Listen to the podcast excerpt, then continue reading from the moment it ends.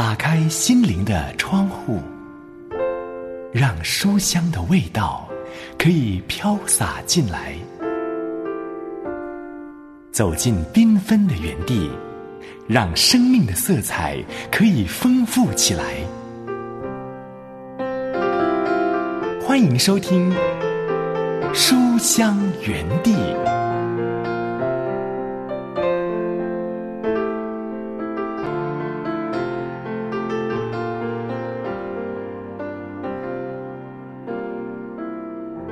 亲爱的书香家人，喜欢读好书的好朋友，平安，刘文问候你，好开心又来到这两刻钟，可以陪伴你一起来读好书。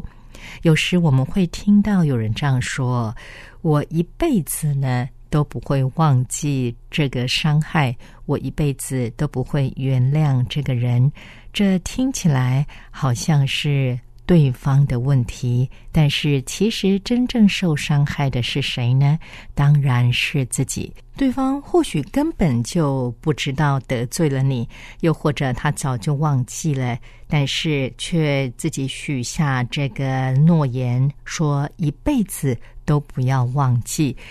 如果我们做错了一件事情，上帝生我们的气，他说永远都不原谅我们。那该怎么办呢？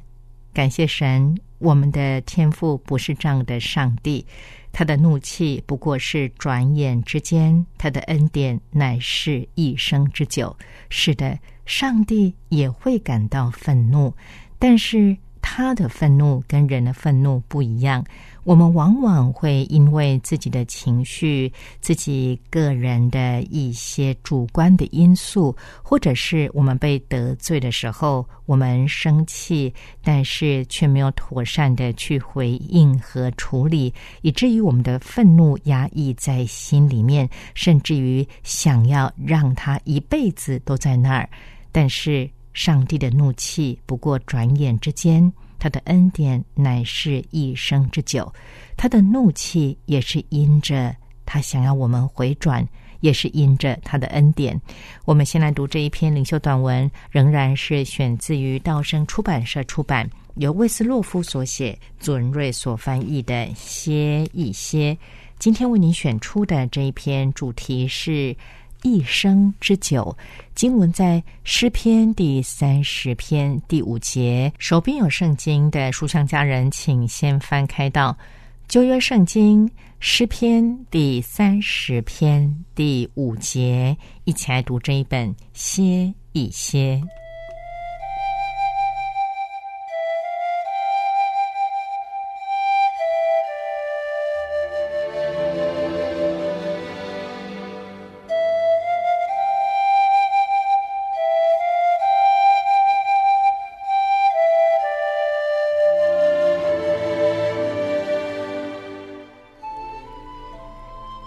天地三十篇第五节，其中说道：“他的怒气不过是转眼之间，他的恩典乃是一生之久。”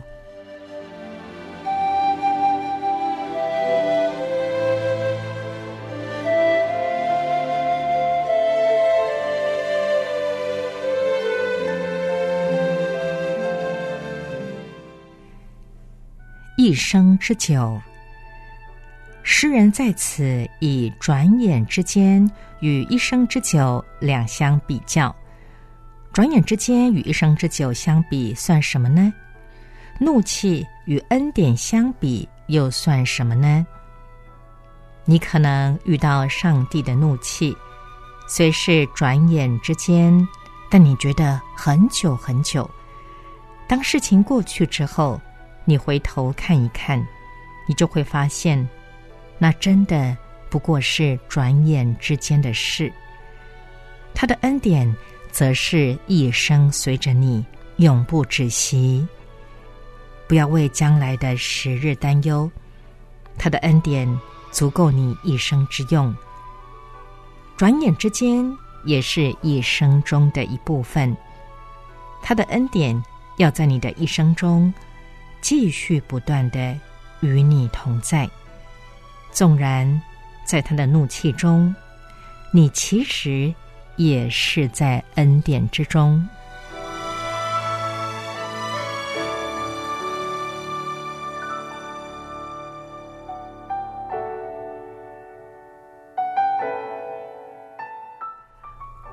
让我们一起来祷告，亲爱的主啊，谢谢你不对我永远怀怒，你的怒气也是因着你慈爱的管教与永恒的恩典。求你使我在你转眼之间的怒气中，更谦卑顺服，真实的悔改，相信你的恩典乃是一生之久。张祷告，是奉耶稣基督的圣名，阿门。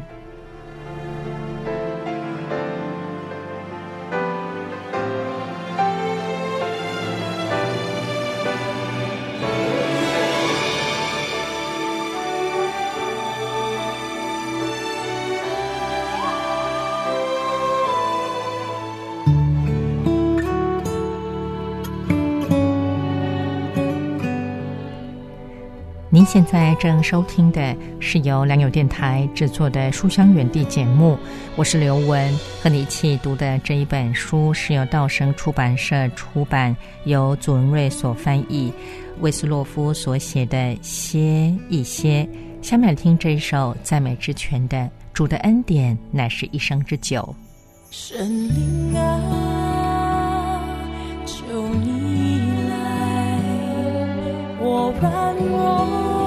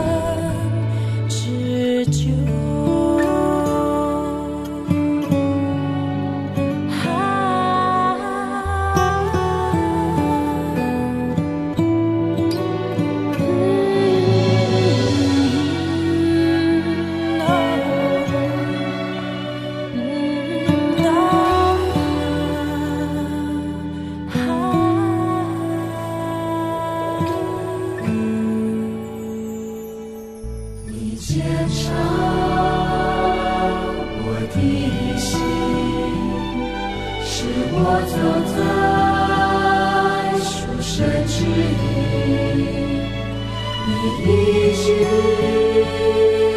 我的灵，使我生命再次绚丽。啊，我禁不住赞美，啊，我忍不住彻情，你袖虽有孤寂。早晨比一唤呼主的恩典是一生之久啊我啊我不一生虽有不心早晨比你唤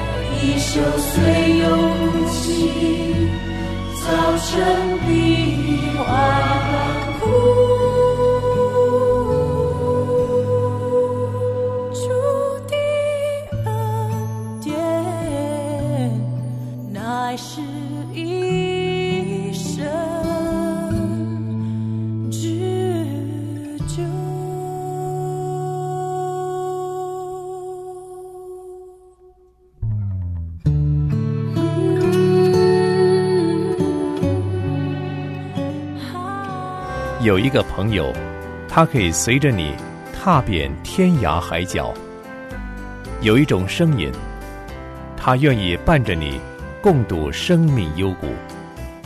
漫长人生旅途中，能否将他们放进你的行囊里，时刻对你轻声细语？现在，就让刘文陪你一起读好书，把这份感动。深深放在心里。你有没有看过一个人脸红脖子粗，大吼大叫，然后告诉他不要生气，他却说自己没有在生气呢？很多人不愿意承认自己是有怒气的。其实生气不是一件坏事，但是如何处理这样愤怒的情绪，才是一件重要的事情啊。有的人随便发脾气，那当然大家都敬而远之了。但是有些人呢，总是把愤怒压抑下来，久而久之，不仅对自己的健康造成影响，恐怕有一天火山爆发的时候也会不可收拾。我们今天要继续看到这一本由校园书房出版社出版。由史都普曼斯特勒所写，顾琼华等翻译的《回家学饶恕》，拥抱你自己，原谅你家人。回家学饶恕是一生的功课，饶恕原本就不是一门容易的课，而回家学饶恕更是进阶级课程，因为要先接受我的家庭不可爱的事实，发现不完美是走向完整的第一步。而饶恕能使我们成为完整的自己。今天我们要看到第九章，关愤怒什么事呢？第二个部分。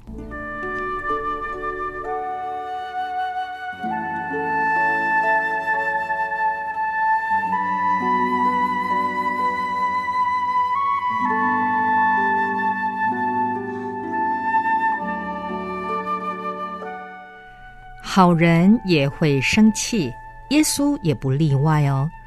注意以下一段经文，在马可福音第三章一到五节。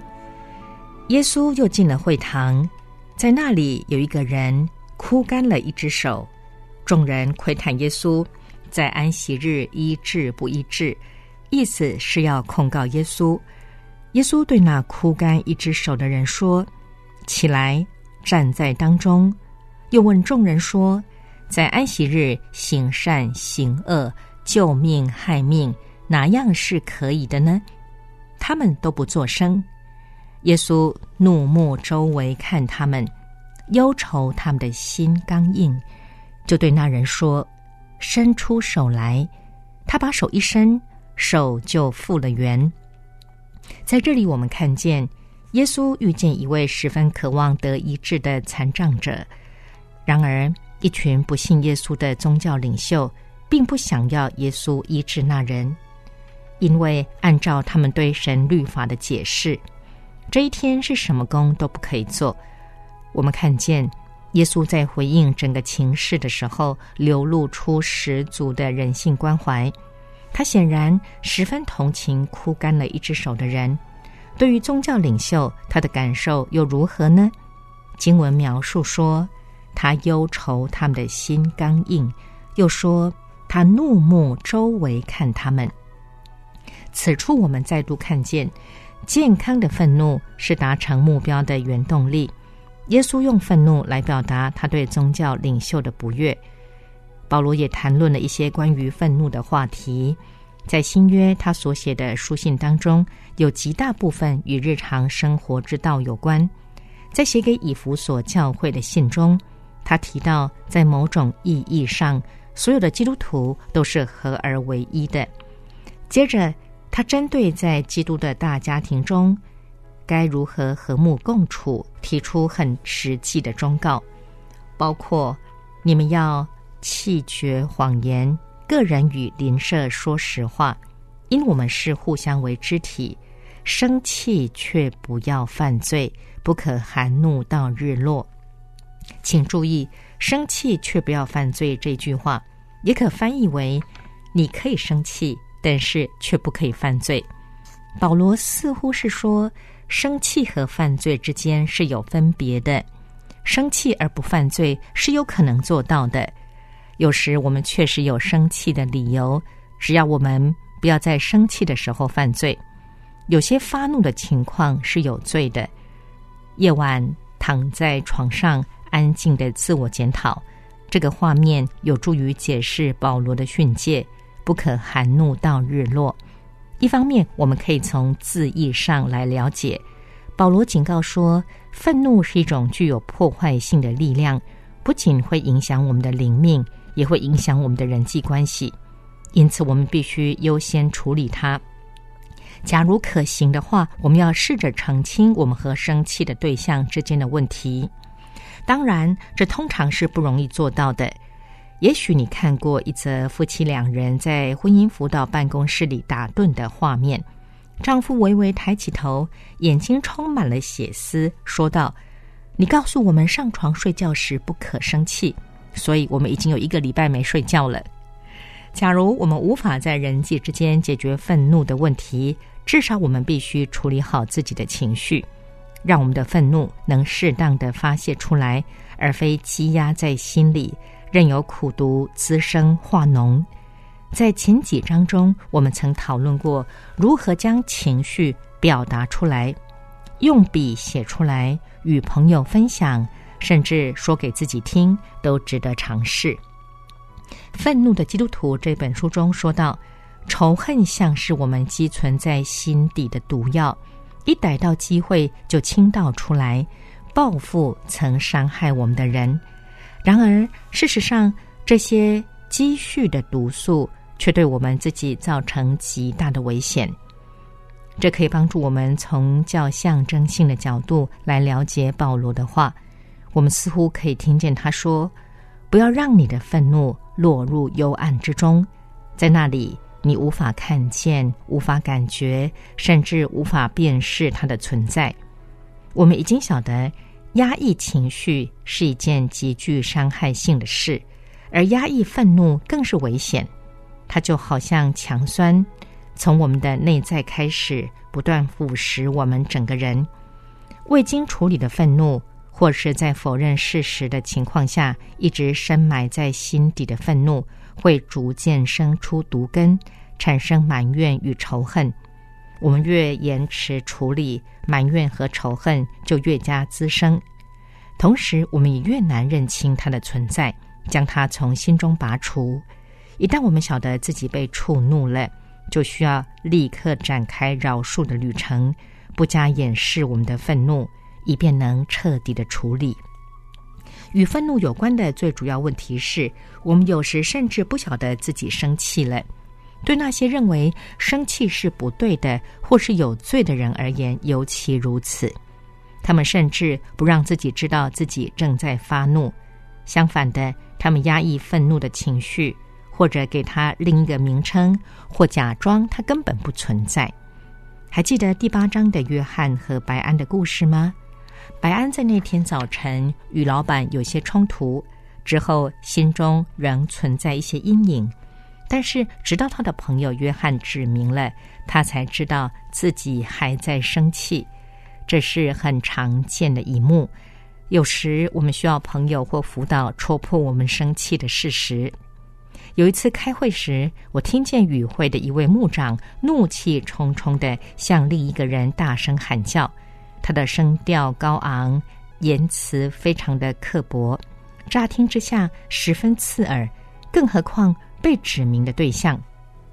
那天稍后，我有机会与这位怒气冲冲的牧长交谈，我提起这件事。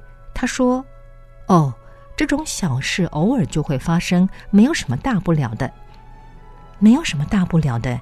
这对我来说，这挺严重的呢。”我说：“请你告诉我，当您呃向他说话的时候，有什么感觉呢？”他说：“感觉。”他一边困惑的望着我说：“我不知道啊，我没有什么感觉，只不过有些事情我必须告诉他。”而我打断他说。你没有生气吗？他很快的回答说：“哦，没有，一点也不，我没有生气，我只是……”他说了一半就接不下去了。之后在交谈的过程中，我渐渐明白，在他的观念中，生气是不好的。基于这个理由，他无法向我承认，或甚至向他自己承认，他曾经生气。我相信他对我说的全然属实，但是我的确看见一个人涨红了脸，声调严厉，双手颤抖，言辞刻薄。这可以说是一个典型的例子。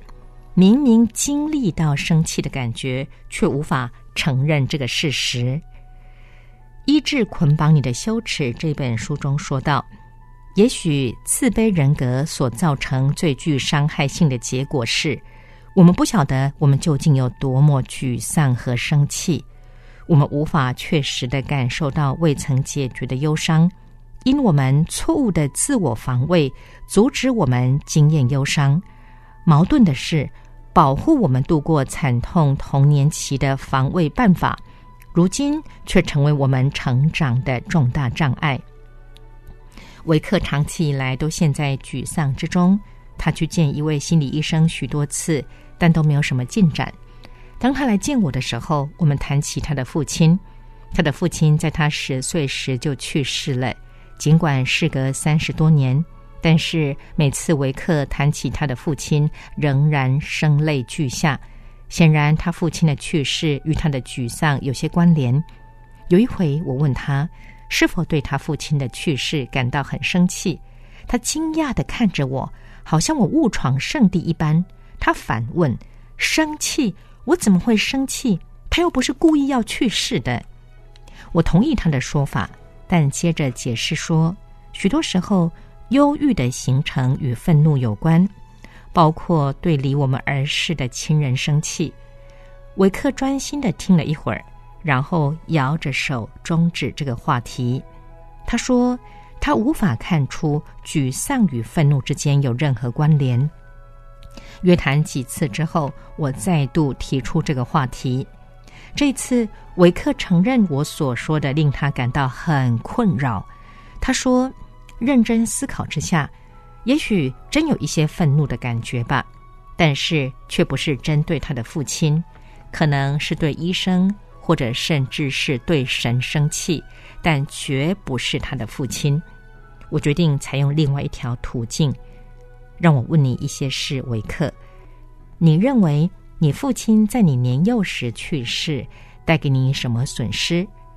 他想了一会儿，接着他列出许多失去父亲的损失：少了一个人去看他少年连队的球赛，少了一个人帮他想作业，少了一个人教他追女朋友，少了一个人在人生重大事件上给予他方向，等等。维克花了不少时间继续列出一些项目。等他列完后，我轻声的给他意见。我想，若是有人剥夺了我这些项目，尽管他不是有意的，我还是会很生气。我可以看出维克略有领悟的表情。随后，维克能够分辨出他对父亲所暗藏的一些愤怒。也能谈论为何承认自己对父亲生气是一件很困难的事。像许多人一样，维克根本不晓得该如何处理愤怒，不论是他自己的或是其他人的，这使他感到不安，因此他干脆假装愤怒的情绪不存在。就我们所知，忽视情绪并不能使这些情绪消失，反而会使其潜藏在我们里面。表面上我们意识不到，却时刻受到影响。难怪，即使在成年的生活中，维克仍不懂得如何处理愤怒。每当事情出错的时候，他就暴跳如雷，事后才感到既尴尬又充满罪恶感。我告诉他。学习情绪的自我控制是父亲教导孩子的项目之一。他说：“这是我错失的另外一个项目。”维克从来不觉得需要饶恕父亲，他已经将父亲理想化，如同圣人一般。想到自己竟然对父亲生气，简直是大逆不道；而想到父亲也有需要被饶恕的地方，更是难以接受。在了解自己的愤怒情绪之后。维克不仅了解到自己一生中所错失的重要事项，也开始设立步骤，完成饶恕父亲的过程。严格来说，不是他父亲犯了什么过失。正如维克所说，父亲的去世并非父亲的错。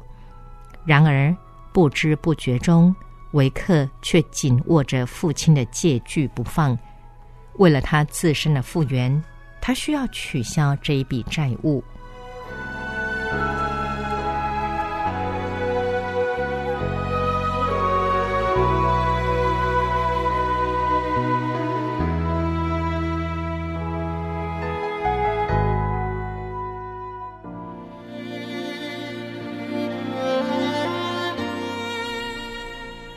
您现在正收听的是由良友电台制作的《书香园地》节目。我是刘文，和你一起读的这一本书是由校园书房出版社出版，由史多普曼斯特勒所写，顾琼华等翻译的《回家学饶恕，拥抱你自己，原谅你家人》。下面来听这首赞美之泉的《医治我》。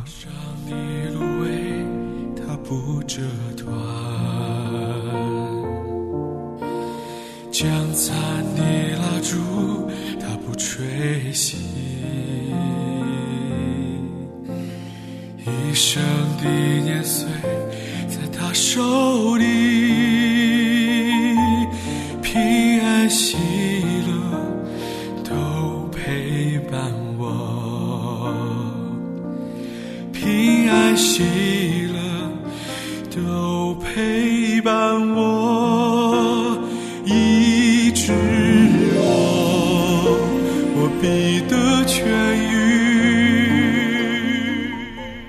今天从《回家学饶恕》这一本书中看到的是第九章“关愤怒什么事呢？”第二个部分，在下一回会继续把这一章看完。作者会提到对愤怒的四种回应啊，不要错过了。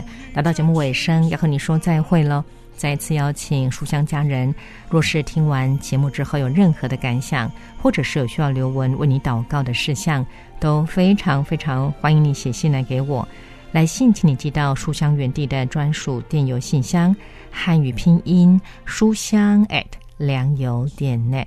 我们下回节目时间再会，愿神赐福保护你，拜拜。